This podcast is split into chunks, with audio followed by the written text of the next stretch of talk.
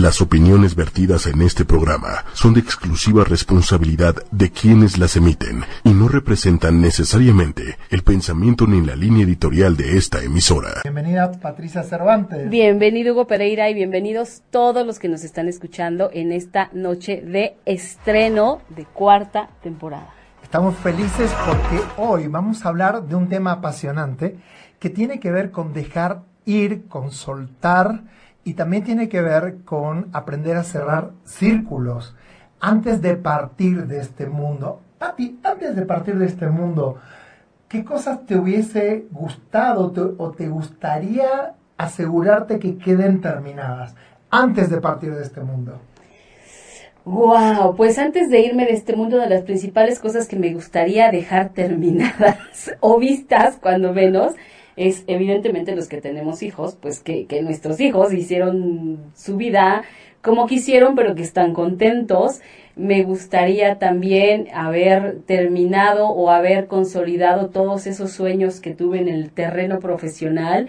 Me gustaría haber eh, tenido una relación tal vez sentimental que fuera pues muy tranquila, muy feliz y me gustaría también irme con otra conciencia. Tal vez sentimental.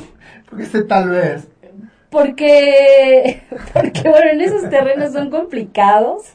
Pantanosos Sí, sí, sí. Entonces, no sé, me parece que hoy en día las relaciones este, en esos terrenos no son tan fáciles, lo cual no quiere decir imposibles, pero pues sí me gustaría haber vivido contenta en ese plano. Fíjate que hay algo bien interesante porque todo lo que empieza termina, ¿no? Entonces todo se vuelve finito en este mundo eh, muchas veces pensamos que somos eternos y lo gracioso es que como seres humanos pensamos que el que se muere, el que se va siempre es otro. Aunque sabemos que nos vamos a morir, tenemos como esa esperanza muy escondida de, bueno, mejor si no me muero, ¿no? Mejor que se mueran los demás. Yo voy a quedar, y es más, ¿cuánta gente dice, por ejemplo, eh, yo me quiero quedar porque me quedan cosas por hacer. Claro, me falta todavía mucho por hacer. Pero siguen posponiendo, siguen postergando acciones y decisiones que sería muy importante eh, darnos cuenta que tenemos un tiempo que es finito, es decir, comienzo, un desarrollo y un final. Claro. Como seres humanos sabemos que nos vamos a morir y sin embargo pensamos que eso siempre le pasa a los demás. Qué interesante saber que antes de partir de este mundo hay un montón de cosas que nos gustaría crear, hacer, porque no solamente se termina la vida, se terminan los trabajos, se terminan épocas de gloria, se terminan momentos felices. La salud, por ejemplo. Sí, la salud se va deteriorando, nos guste o no, claro. porque los órganos van envejeciendo, pero también hay algo muy importante. ¿Qué pasaría si nos diéramos cuenta que cada momento que vivimos es irrepetible? Es decir, no se va este programa no se va a repetir. E, esta emoción, este, este, este, regreso no se va a repetir. Eh, que esa última reunión familiar que tuvimos nunca se va a repetir. Aunque volvamos a estar las mismas personas, el evento, el hecho, único. es único y irrepetible. Y fíjate que la mayoría de la gente dice, esto es, yo sé que la vida es irrepetible, pero es como para la próxima, para la próxima. Exacto, siempre estamos esperando tal vez ofrecer esa disculpa, después decir ese te quiero, después declararle a alguien nuestro amor, después dar algo después, o sea, como, como bien dices, estamos pensando que yo tengo un largo camino todavía por andar y entonces voy postergando, postergando, postergando. Y fíjate que hay algo bien interesante que tiene que ver con el paso del tiempo. El tiempo pasa igual para todos.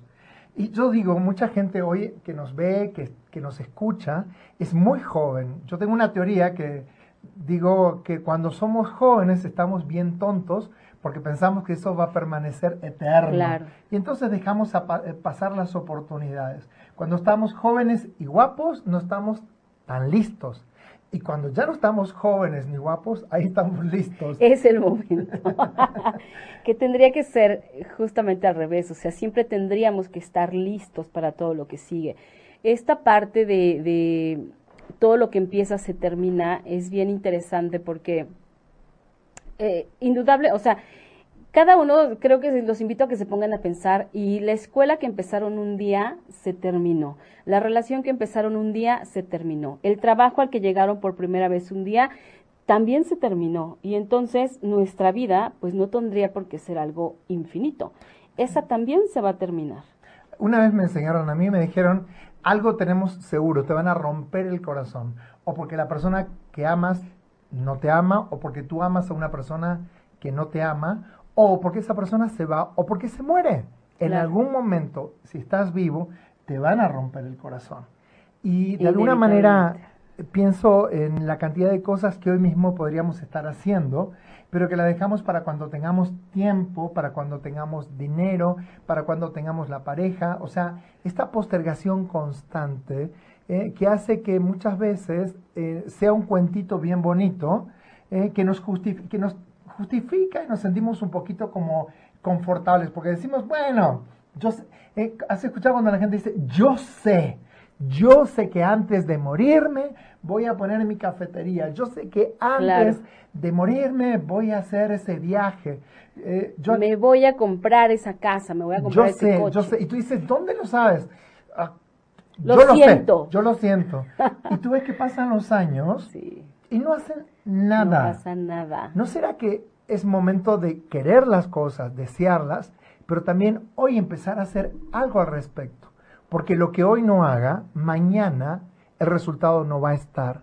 Lo que hoy no ponga, mañana no va a estar. De hecho, los resultados que hoy tenemos, todos, eh, son producto de las decisiones que tomé en el pasado, de las acciones que tomé o no tomé en el pasado, pero sobre todas las cosas, hoy soy el producto de mis resultados, perdón, mis resultados son el producto hoy de las decisiones que tomé o no tomé en el pasado.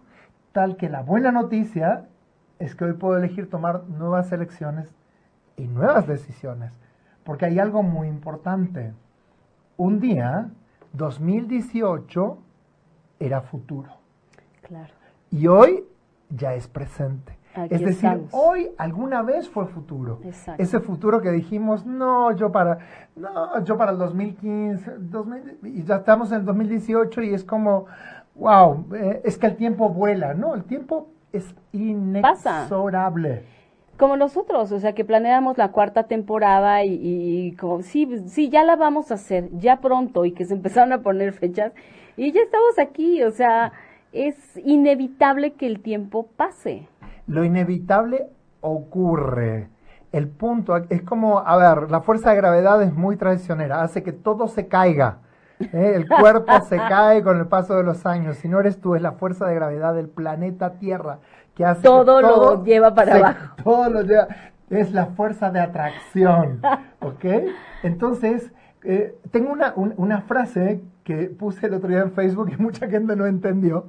Y que dice: No nos estamos volviendo más jóvenes. Y es como, ¿cómo? No nos estamos volviendo más jóvenes. Está ruda tu frase. ¿Está ruda? Sí. ¿Por qué? Pues porque es la realidad, pero de pronto no quisiéramos como ver esa parte de que no, me estoy volviendo, más, joven. No, no nos estamos volviendo más jóvenes. Ni un niño se vuelve más joven. Claro. Pero, pero, pero, es que todos los demás se vuelven viejos, menos yo. es como cuando después de 20 años te vuelves a juntar con tus compañeros de, de la secundaria. De secundaria y los ves y dices, están todos arruinados, ¿qué les Qué pasó? Bárbaros. Yo, sin embargo, sigo igual. Yo me veo igual. Yo me veo igual. Todos los días me miro en el espejo, me veo igualito. Nada cambia. En cambio, ellos les explotó la bomba atómica. En cambio, yo estoy bárbaro. Y ellos piensan lo mismo de claro, mí. exactamente. Nos ven igual. Sí. ¿Qué pasaría si reconocemos que el tiempo pasa, es inexorable, que todo se termina y que como todo se termina necesitamos aprovechar cada oportunidad? Es decir, la vida me da una oportunidad. Si la vida te da limones, haz limonada. Y si te da alegría, sé feliz. ¿Cuántas, Pati, cuántas oportunidades grandes tuviste en tu vida que dejaste ir? Ay, no, bueno, no quiero ni acordarme. ¿Por qué? Porque ahora lo lamento tanto, porque ahora me pregunto, ¿y qué hubiera pasado si hubiera tomado este trabajo? ¿Y, no tienes la sensación que de repente cuando se presentó una oportunidad dijiste, no, yo estoy seguro que después va a venir otra mejor? Claro. ¿No? Y dejamos pasar esa, y que tal vez alguien más la tomó y le fue increíble. ¿No? Entonces, ¿qué pasa? O sea, debemos tomar todas las oportunidades que se nos presenten. Yo creo que, yo no, yo no sé si se pueden tomar todas las oportunidades. Lo que sí creo es que necesitamos trabajar mucho el tema del riesgo. Muchas personas creen que tomar riesgos es perder, asocian riesgo con pérdida, cuando un riesgo es una posibilidad. Entonces, ¿qué pasaría si cambiamos nuestra interpretación de dos palabras, riesgo como una posibilidad y de fracaso como un resultado? Es decir, hay, muchas personas que le tienen miedo incluso a la palabra fracaso, pero si la palabra fracaso la tomamos como resultado, o sea, un fracaso es un resultado. Algo que yo esperaba que fuera de una manera, que no se dio de esa manera, se dio de otra. Claro. Eso es un resultado y puede ser un fracaso, tal vez es un fracaso a primera vista, porque tal vez con el paso del tiempo me doy cuenta que no fue un fracaso. O tal vez también, ¿sabes qué podría ser? Que empezáramos a dejar de usar esa palabra. Y verla como un resultado. Sí, como un resultado. Nada más. Cuando alguien no te quiere, ¿eso qué es? ¿Es un fracaso? No, es un resultado. Es un resultado. Yo esperaba que fuera de una manera, fue de otra manera. Cuando esperabas que te pague una deuda a alguien que te debe y pasa el tiempo y no te la paga, ¿eso qué es? Un resultado. Ahora, eso no significa que no duela, eso no significa que no moleste, eso no significa que no te enoje. Hay algo muy importante que debemos aprender. Los sentimientos se hicieron para sentirlos. Entonces, si sientes odio, siéntelo. Si sientes eh, tristeza, siéntela. O sea, lo que pasa es que gran parte de nuestra vida nos han enseñado a rechazar o a resistir determinadas emociones. Si esto se termina, yo no sé cómo me voy a recuperar. Bueno, te entristecerás, sufrirás, estarás triste y demás, pero la vida sigue. Eh, ¿Cuánta gente tú conoces que se aferra a una relación porque no quiere que se termine? No, bueno, es es una constante, me parece. Pero me agarro, me agarro de donde sea. Exactamente. Con tal de que no se termine. Y la paso tan mal y me dejo pisotear y dejo que ocurra lo que tenga que ocurrir pero esta persona no se puede ir de mi vida. ¿Y cuántas veces la relación ya está terminada, pero no queremos saber que está terminada? Es como cuando aquí en México decimos la frase, dime que no es cierto, dime que no es cierto que eso está ocurriendo. Dime, que no es verdad. Dime que no es verdad que ya no me aman. Entonces es como si lo niego, lo niego, en una de esas no está pasando, ¿no? A mí me encanta esa frase porque me, me suena como eh, como una esperanza muy profunda de que si lo niego no está ocurriendo. ¿no? Entonces, a ver, momento. Hay momentos donde hay que empezar algo nuevo. Pero si tengo cantidad de cosas que no están terminadas o cerradas, significa que hay ciclos que necesito terminar. Y muchas veces terminar es hablar, es decir, es soltar, es gritar, es decir, basta. O sea, hay maneras en las que es importante aprender a cerrar ciclos, porque cuando tengo ciclos cerrados puedo empezar nuevos ciclos. Pero si todo lo dejo entreabierto, desordenado, ¿cuántas veces has escuchado que las personas dicen necesito tiempo para ordenarme? Uf, no solo para eso, para muchas cosas. Claro, y luego tú le preguntas, ¿ya te ordenaste? No. No. Es que cuando tenga, cuando me haga del tiempo para ordenarme, es que no hay tiempo. Sí, claro que hay tiempo. O hablar con alguien para, para asegurar ciertas cosas o para aclarar ciertas cosas, siempre es, es que ahora no es el momento. ¿No? No, no es el, no es el momento y si no es ahora, ¿cuándo? Ya, ya vendrá ese momento, pero este no es. Eh, ¿Y, y cómo, lo, cómo sabes que no es el momento? Porque lo siento aquí en el pecho. Aquí siento que no es el momento. O sea, puras Las condiciones no son. Para no aceptar que hay cosas que se terminaron para siempre y que el mejor lugar donde las podemos dejar es donde están en el pasado. Okay. La basura, ¿a dónde va? Al basurero. ¿Cuánta basura llevamos con nosotros a todas partes? Porque incluso no queremos soltar. Hay relaciones tóxicas hay trabajos, hay personas que solamente causan problemas en nuestra vida, pero por esta necesidad de que no se termine, seguimos arrastrando, seguimos cobijando vínculos, relaciones, situaciones, en lugar de aceptar, ¿sabes qué? Se terminó, me guste o no, hay cosas que merecen la pena ser dejadas. es como cuando crecemos, ¿eh? el abriguito, el suéter que tenías de niña, ya no te lo puedes poner, pues ya no te queda. Entonces es momento de dejarlo. Pero hay gente que sigue con su suétercito, sigue con su cuaderno de primer grado, sigue guardando, guardando, guardando, guardando, porque es una manera de no dejar ir. Porque muchas veces pensamos que dejar ir es perder. Oye, pero acabas de poner un ejemplo magnífico y que si lo aplicamos hacia nuestra vida práctica puede resultar muy interesante. Ya no me queda, porque probablemente estás en un trabajo donde ya no embonas, o sea, ya no hay manera, ya no cabes por ningún lado porque ya no estás cómodo, ya no es lo que tú persigues, ya no puedes crecer ahí, entonces ya no te queda. ¿Cuántas amistades hay que animarse a dejar? Porque ya no te quedan. Tal vez fuiste el mejor amigo en la secundaria y te llevas de pelos, pero resulta que nuestros crecimientos hoy son desparejos y entonces de repente de los temas que hablamos es la misma historia, cada vez que nos volvemos a contar las mismas, o sea, la relación ya está muerta, solamente que no nos enteramos. Y hay personas que de hecho viven la vida muertas, es decir, cada día es una repetición del día anterior y ni siquiera se dan cuenta que ya no están vivos. Hay relaciones, hay vínculos, hay trabajos eh, y también darnos cuenta que soltar no es perder. Es que ahí viene, me parece que, ajá, porque hay un gran miedo a, soltar porque entonces estoy perdiendo. Claro. ¿Ok? Y no tendría que ser así. Creo que tal vez a veces cuando parece que pierdes, en realidad estarías, puedes estar ganando. Lo que, o no es que puedas, estoy segura que estarías ganando. ¿Cuántas veces al perder ganamos? ¿Cuántas veces al soltar ganamos? Pero sin embargo nos aferramos por temor al vacío. Eso. Por temor a quedarnos solos, por temor a no ser amados, a no ser queridos, por temor a ser juzgados. A no encontrar otro trabajo. O a no encontrar otra relación. Exacto. Entonces, es más vale malo conocido que bueno por conocer. Me quedo aquí con algo que yo considero que no es lo mejor, pero bueno, algo es algo. Mejor. Cuando menos tengo, tengo esto. No es lo que me encanta, pero. Que volando.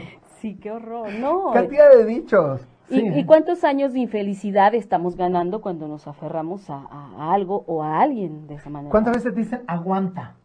Aguanta. Tú aguanta. tú aguanta, aguanta, aguanta que eh, después, y tú dices, ¿por qué la vida tendría que convertirse en un aguantar, en un soportar, en un sostener cosas que ya ni al caso?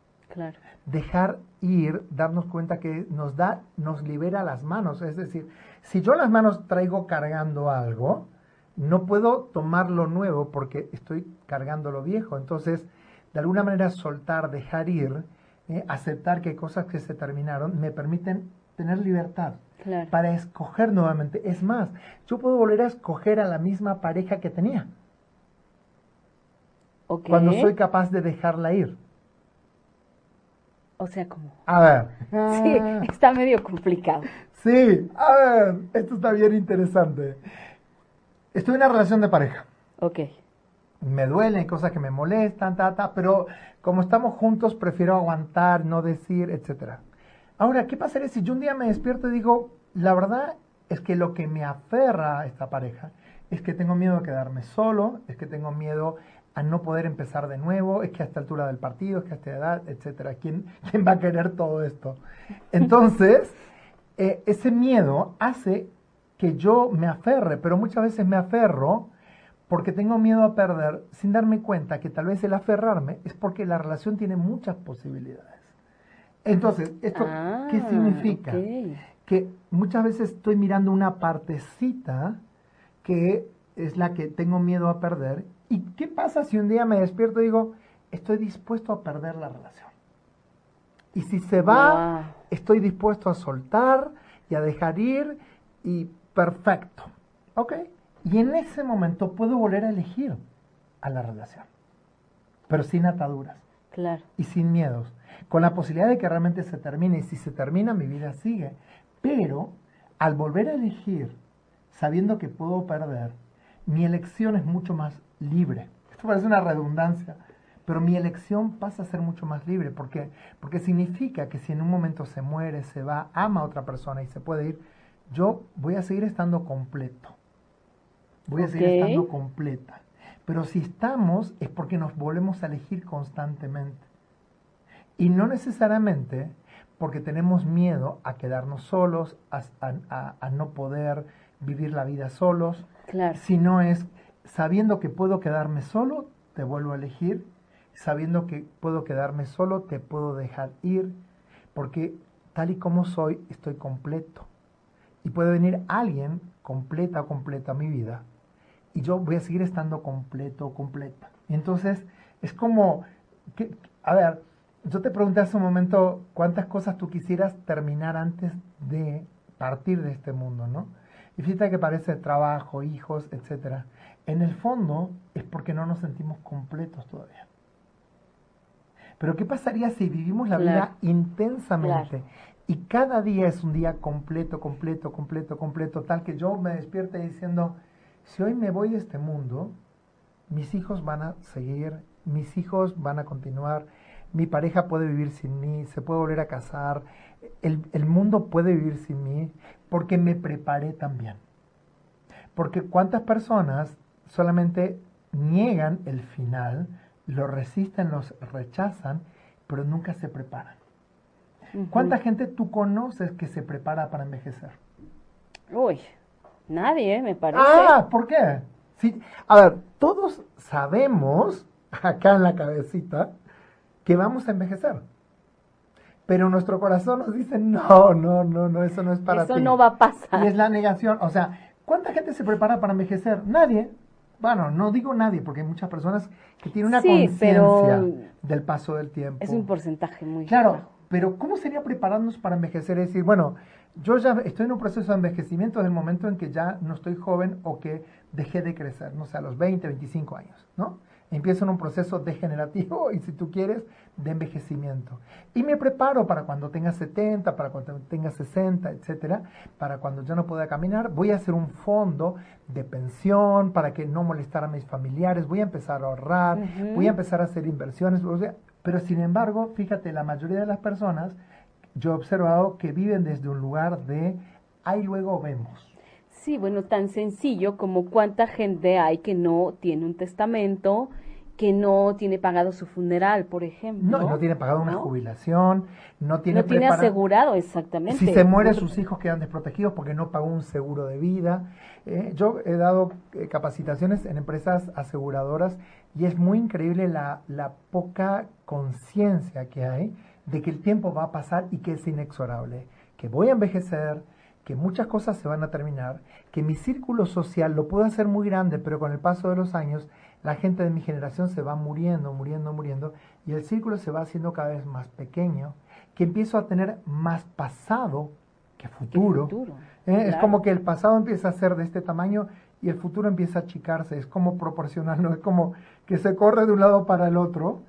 Y si somos conscientes de eso, yo creo que sería mucho más fácil, o sea, en los países más evolucionados, eh, como los países nórdicos que se preparan para la vejez, por ejemplo, es tomada como parte de la vida y no como una negación de no me va a pasar, no me va a pasar a mí. No va a ocurrir, claro. Pero si me preparo para el final, ¿cuántas cosas podrían ser diferentes?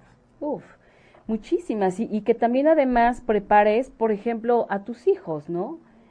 Saben que pues yo un día no voy a estar, un día me voy a ir, pero aquí está esto, este, aquí están los papeles de, de mi los dejo todo con toda aquí está, aquí está todo ordenado, articulado. Aquí está todo. Y si me puedo morir, me puedo morir en paz. Claro. Exacto. Y dejas cosas resueltas, ¿no?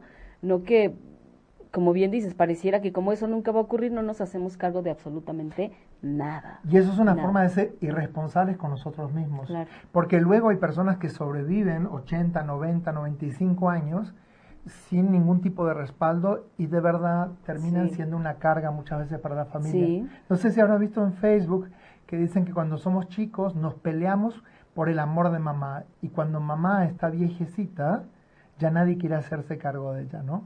me parece una reflexión bien interesante, muy simple pero muy básica.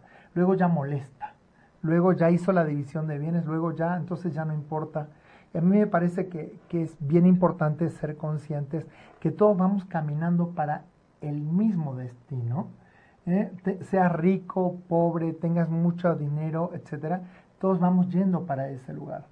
Sí, fíjate que estaba en una clase hace poquito, este, con, con una terapeuta muy buena, Yolanda Burgos, y ella decía hablando justamente de este problema de que de repente los hijos no se quieren hacer cargo de los padres que ya son grandes o que están enfermos o que lo que sea, ella decía que siempre les aconseja que no les den la herencia en vida, o sea, pero para nada que si te van a querer cuando menos te quieran ahora que eres viejo por interés. Pero que te quieran. Pero que te quieran, pero que estén al pendiente de ti, pero que te llamen, pero que te vean, pero que te hablen. O sea, dices, qué triste, pero qué cierto. ¿Y no será que, es una hipótesis nada más, ¿y no será que resistimos la vejez porque pensamos que es decadencia, enfermedad, y que una forma de no mirarlo es como una forma de borrarlo de mi vida? Es decir, no sé si te ha pasado alguna vez que saliendo de alguna iglesia alguien te pide limosna, ¿sí? Y te pide, por favor, y muchas veces lo damos, pero no miramos a la persona. Claro. Porque si miráramos, posiblemente podríamos pensar, ¿y si fuera yo el que está pidiendo? ¿Y si fuera yo el que estaría llorando por una monedita? Y entonces es mejor no miro, me quito la culpa, simplemente dando para no, es, es como de alguna manera negar y a veces pensamos que si negamos, entonces las cosas no van a ocurrir. Fíjate que vi una película hace poco, no recuerdo el nombre, pero es una, es una película con Richard Gere, en donde él era un hombre con un trabajo estable, con un departamento, con un matrimonio y con una hija. Entonces resulta que por circunstancias de la vida, como haberse quedado sin, sin un empleo, que no pudo seguir pagando la renta de su departamento, lo echan a la calle y entonces él, bueno, y su, su esposa enferma fallece y entonces él de pronto en, en un abrir y cerrar de ojos es un indigente y es un indigente. Y entonces tiene que luchar con toda esta parte de, de ir a dormir a los lugares donde reciben a la, a la gente, donde te dan chance de pasar la noche, donde a lo mejor en estos comedores comunitarios, donde a lo mejor te dan el desayuno y demás. Y entonces la película te hace reflexionar porque dices, este era un hombre normal, por decirlo de alguna manera. Me, parece que estás dando Will Smith en Busca de la Felicidad, ¿no? No, no, no, esta es otra película, es con Richard Gere. Este, y se me hace como una película muy interesante porque te invita a la reflexión en ese sentido, porque nadie está, exento de nada y a nosotros todo nos puede pasar, seamos quienes seamos. ¿Cuánta gente tú has conocido que tuvo una prosperidad y la dejó ir, mal administró, no se preparó y de repente un día está sin nada y está siendo una persona adulta, mayor y saliendo a buscar de alguna manera alguna oportunidad en un mundo donde hoy por la velocidad, por la tecnología, las personas más grandes parecería que ya no tienen cabida. Sí. O sea, como es muy triste verlo, porque sí lo hemos visto, pero es como este mundo parecería que cada vez es más acelerado, acelerado, que va como despidiendo a determinadas personas habilidades, cualidades, talentos o incluso grandes experiencias se eliminan por lo nuevo, es decir, somos adictos a la novedad que hay de nuevo, que hay de nuevo, que hay de nuevo, que hay de nuevo. ¿Y cuántas personas realmente pueden seguir ese ritmo? Exactamente. Porque nosotros en algún momento fuimos jóvenes y tuvimos como una velocidad para responder. Pero hoy nuestros hijos tienen otra velocidad y tienen otra capacidad y tienen también una capacidad de respuesta como automática frente a un montón de cambios que para ellos se les hace totalmente normales y para nosotros Sí, eh, incluso, ya tenemos, inclusive ya les tenemos que preguntar a ellos muchas sí, tenemos mañas, nosotros también. Además. Fíjate, por ejemplo, no sé, el, uso de la tecnología. Eh, si conoce gente más grande, tiene el celular todavía antiguo, que ya el WhatsApp no se puede cargar, pero lo siguen conservando. Nosotros hemos tenido decenas de celulares porque rompemos y vamos cambiando. Pero los que vienen atrás, o sea, van con otra impronta entonces parecería, desde mi humilde punto de vista, que a las personas más jóvenes se les hace más fácil descartar, dejar ir, soltar. Exacto. Y a los más grandes se nos hace más difícil. O sea, una persona más joven hoy empieza una carrera, la cambia como si nada y nada pasa. Y en cambio nosotros, inclusive cuando estábamos en la escuela, híjole, cambiar de carrera... No, era algo impensado.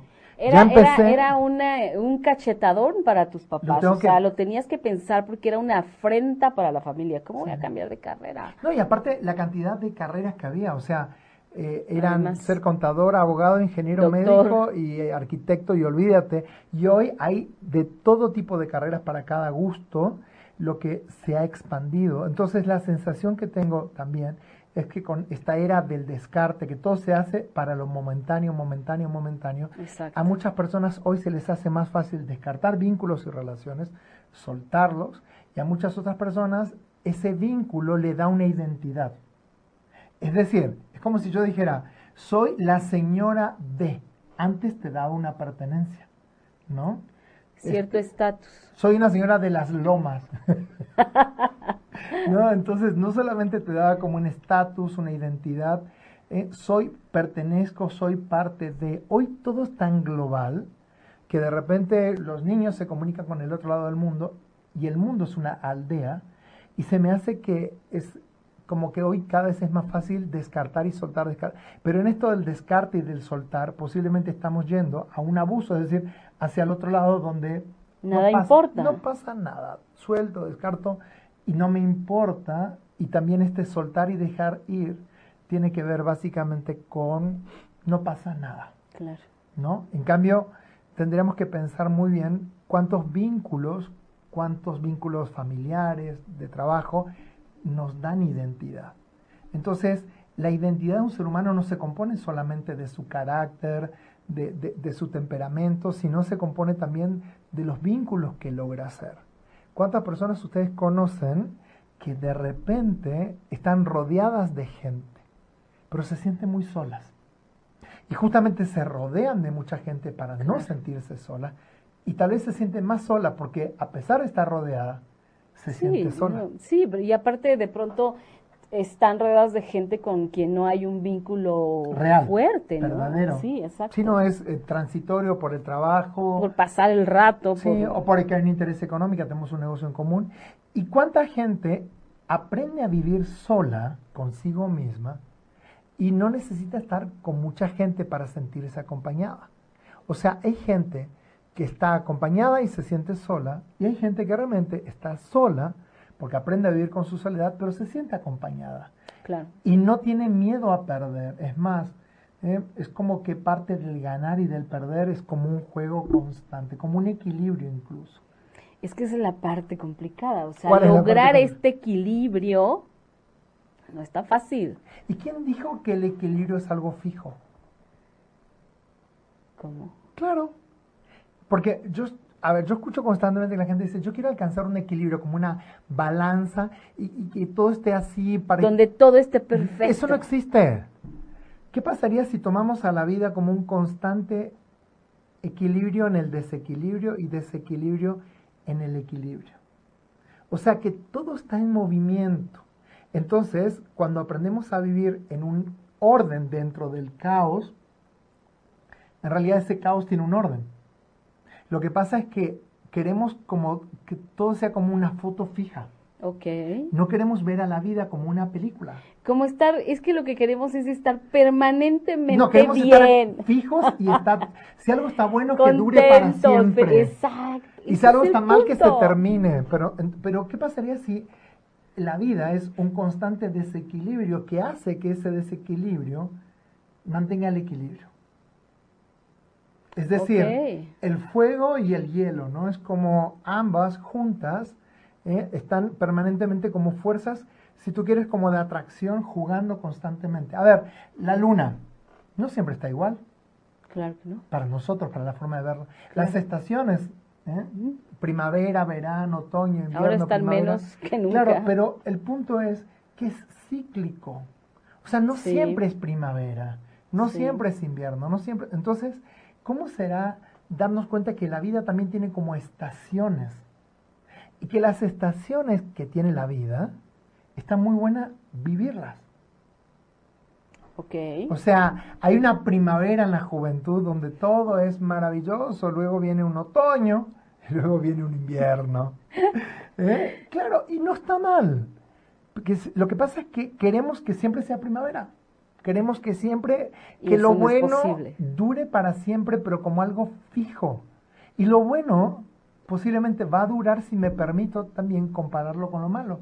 Esto ha pasado con, en la ciencia ficción cuando se habla, por ejemplo, de los hombres inmortales o las personas inmortales. Luego, nunca me voy a morir. Entonces, la vida no tiene como chiste o expectativa. Claro. Yo conocí una persona una vez de Dinamarca que andaba por Argentina paseando Y entonces me decía, es que yo amo los países de América Latina. Y yo decía, ¿cómo por qué? Si esto es un caos, es un desorden, hay inflación, hay corrupción. Y me dices, ¿tú sabes lo que es vivir en un país donde ya sabes todo lo que va a pasar hasta el día que te mueras? Y que todos los días son la repetición del otro y que sabes que no vas a tener ni grandes alegrías, ni grandes tristezas, ni grandes logros, porque no es que te vas a volver millonario, te vas a quedar pobre, siempre vas a estar dentro de una línea de flotación hasta el último día de tu vida.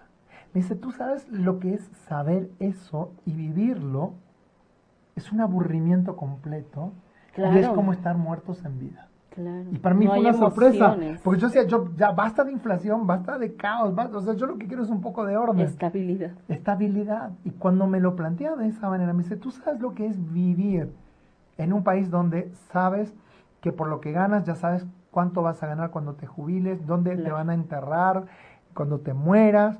O sea, la previsibilidad y la no sorpresa claro. también puede ser saturante. Fíjate que ¿Cuántas veces queremos eso? Como yo quiero saber qué va a pasar, cuando también la sorpresa de la vida es no saber qué va a pasar. ¿Conoces personas que van a los brujos? A los brujos, o brujos o brujas. Sí, que le dicen, yo quiero que me tiren las cartas para saber qué va a pasar ah, conmigo. claro, claro, claro. Sí, no, bueno. ¿Por qué piensas que la gente hace eso? otro día le dedicaremos todo un tema a las energías. Este, ¿Por qué la gente? Porque queremos saber. Y es más, queremos creer que lo que nos dicen es cierto. Hasta somos capaces de tener profecías autocumplidas con tal de tener razón en lo que me dijeron. Sí, yo conozco a una chica que cada tres meses, pero así religiosamente cada tres meses, va a visitar a, a, alguien que lee las cartas, ¿no? Como para saber mi panorama de los tres meses siguientes, ¿no? O sea que si la carta me dice mi esposo me va a dejar, entonces bueno, ya está. Ya sé que dentro de tres meses mi esposo, este, pues es muy probable que me deje, ¿no? Y así, y lo hace religiosamente. Entonces, aparte anota todo lo que le dicen y, va como eh, checando que se, ajá, a ver, ¿se cumplió, que se, cumplan estas cosas, ¿no? Entonces es una, ay, es una manera tan triste de vivir la vida. Sí, porque dependo de la mirada de otro, de la opinión de otro o lo que otro me dice que va a ocurrir. Y, ni, bueno, y ni va a ocurrir, no sé. Salvo que sea Dios la persona que voy a buscar. Sí, pero está muy difícil. Creo que no, es Dios.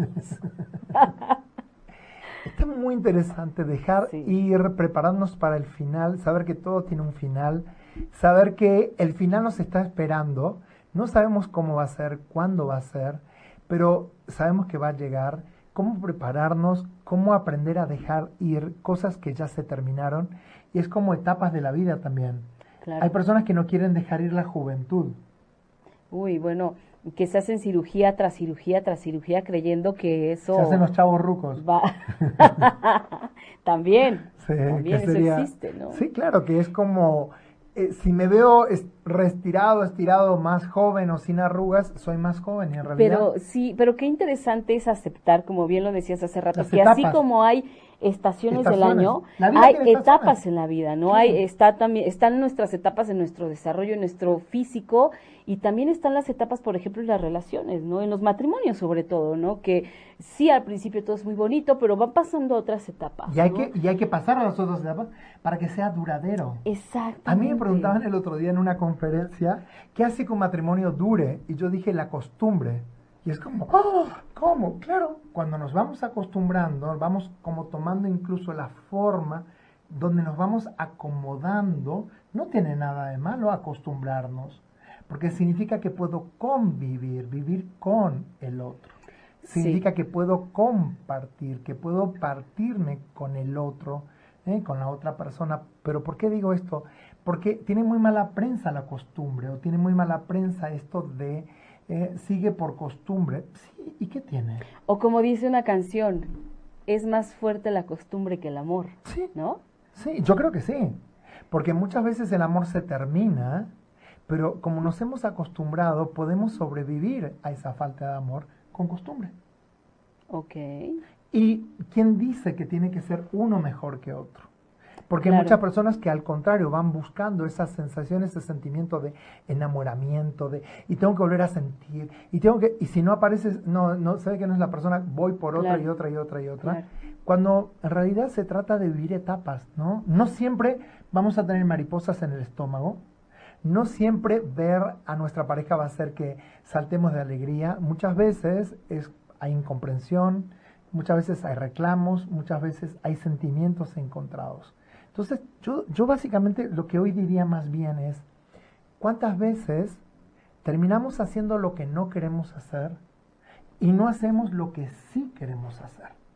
Porque yo venía tranquilamente de este mundo diciendo, he vivido, he sido feliz, me puedo morir tranquilo.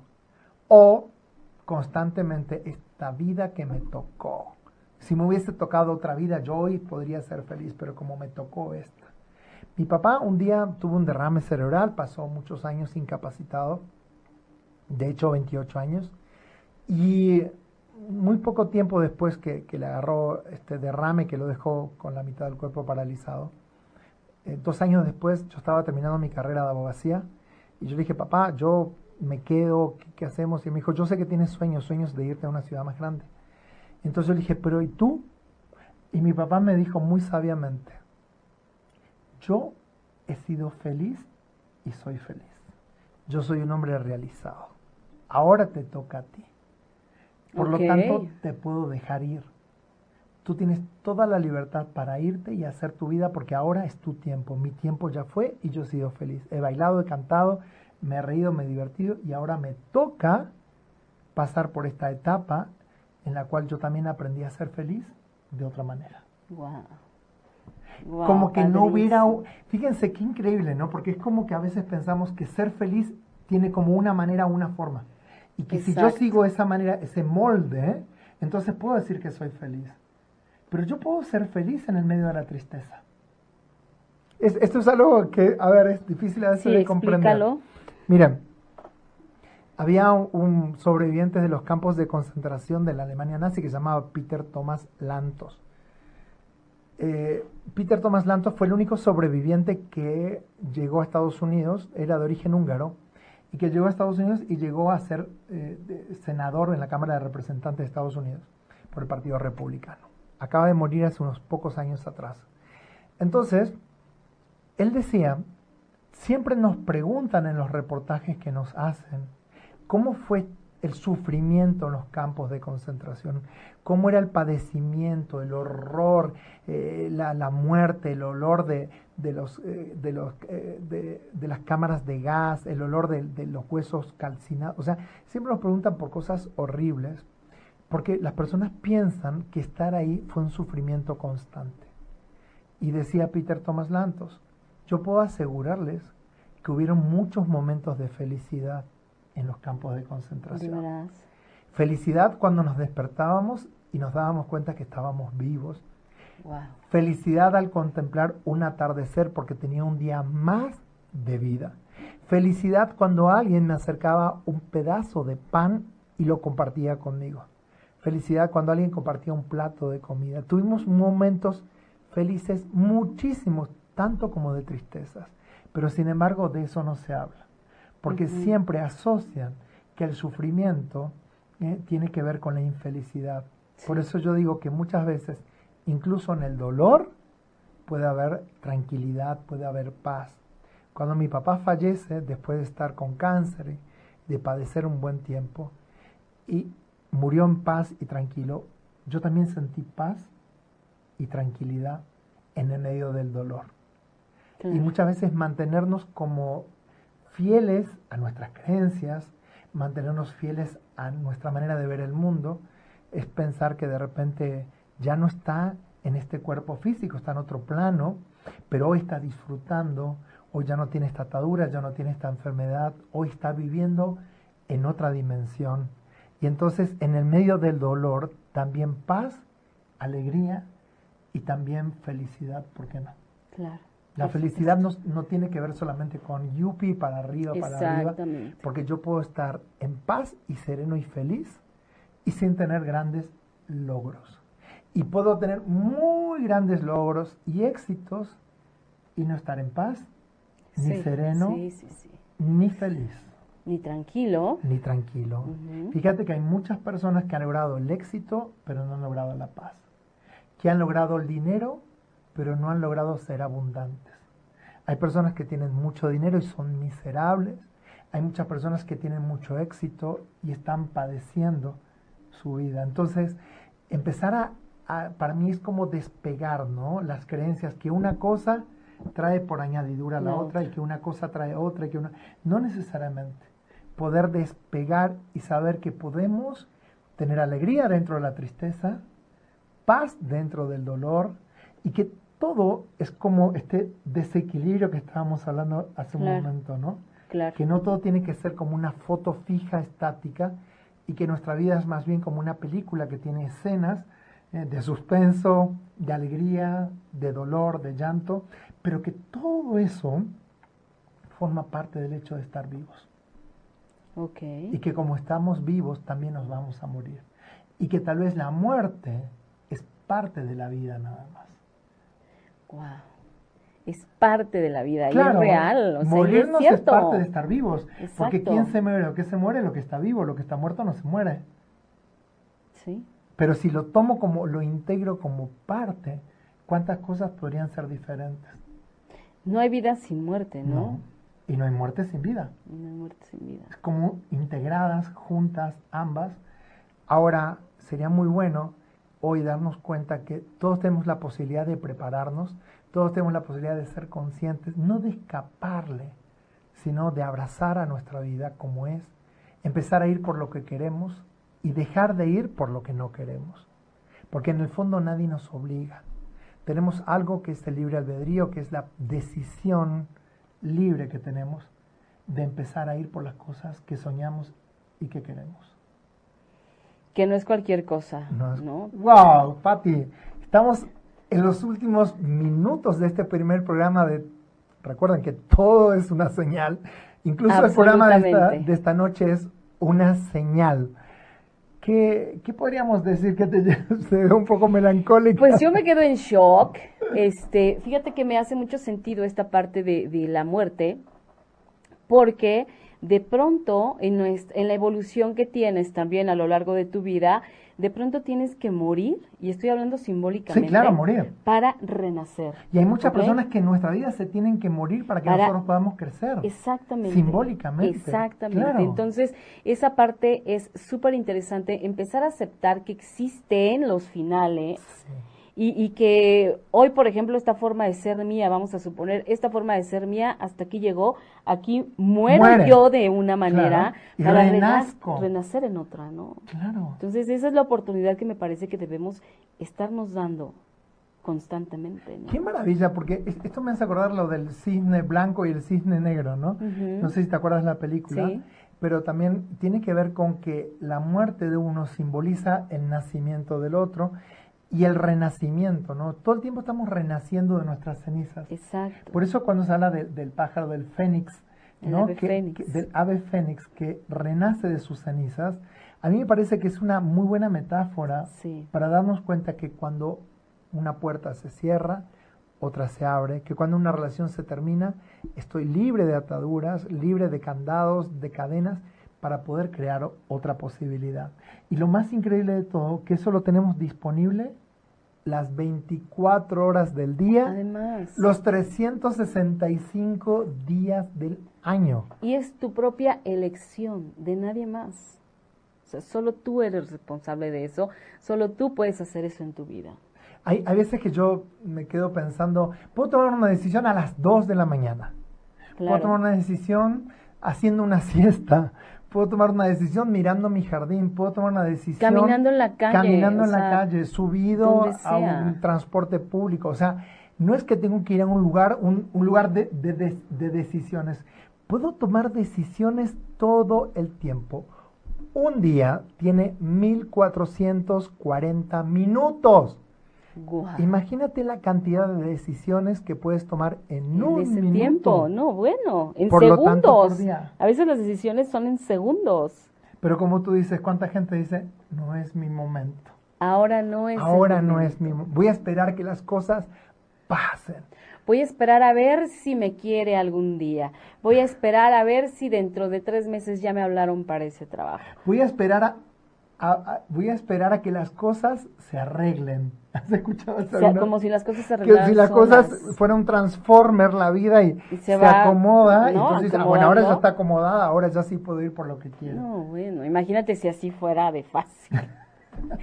La vida no se ha acomodado, por eso yo estoy como estoy. Cuando las cosas se acomoden, ahí yo voy a tomar las decisiones. Que no es mi culpa que todo esté mal, es culpa de las cosas. No, es como, es, es más bien hacernos responsables, tomar, las, riendas de tu vida y decir, mi vida la dirijo yo y voy a morir cuantas veces sea necesario. Y muchas veces tengo que morirme, morir una relación, morir un trabajo. Mucha gente ha dicho que cuando la despidieron de su trabajo no le quedó de otra que reinventarse, que crear algo nuevo. Entonces, yo creo que la posibilidad de morir tiene que ver con momentos, con decisiones y también con la capacidad de aceptar que muchas cosas no van a durar para siempre y que está bien que así sea. Es un hecho, además, o sea, no hay nada que dure para siempre. Claro que sí, ni esta vida. Nada, o sea, nada. Ay, muy bien, nos vamos despidiendo entonces. ¿Cuál sería un mensaje que quisieras dejar a la gente esta noche en el primer programa de Todo es una señal en la cuarta temporada? Mira, en primer lugar, dar las gracias a toda la gente que nos está escribiendo, este, a toda la gente que nos está mandando mensajes de felicitaciones y demás y tal. Muchísimas gracias por, por arrancar con nosotros esta cuarta temporada. Y el mensaje que yo, que a mí me gustaría dejar es, no tengamos miedo a morir. Así de sencillo, porque además va a pasar. es como tener miedo a lo inevitable. Exactamente. Y yo diría, no solamente no tener miedo a morir, no tener miedo a renacer. Además. Y que esa oportunidad que nos da el renacer constantemente, la tomemos con toda la fuerza y que empecemos a ir por las cosas que realmente son valiosas para nosotros. Porque tal vez hay cosas que son valiosas para mí y para otras personas no son valiosas y se vale. Porque tal vez hay cosas que son importantes para mí, pero no porque son importantes para mí significa que son importantes para otras personas. Entonces empezar a darme cuenta que mi vida solamente la puedo vivir yo y que si yo no voy por lo que quiero, nadie, me lo va a traer. Y que si yo no tomo las decisiones por mí, nadie las va a hacer. Así que gracias por acompañarnos en esta primera noche.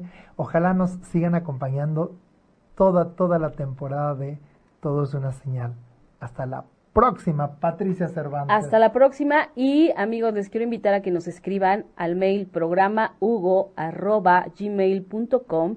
Ahí nos pueden escribir para dudas, para comentarios y también para sugerirnos temas de programas. Temas que los vamos a abordar con toda la libertad y saber que, que están cerca y que todo el tiempo estamos creciendo. Gracias por acompañarnos. Besos. Hasta la próxima. Gracias. Si te perdiste de algo o quieres volver a escuchar todo el programa, está disponible con su blog en ochoymedia.com. Y encuentra todos nuestros podcasts de todos nuestros programas en iTunes y Tuning Radio. Todos los programas de ochoymedia.com en la palma de tu mano.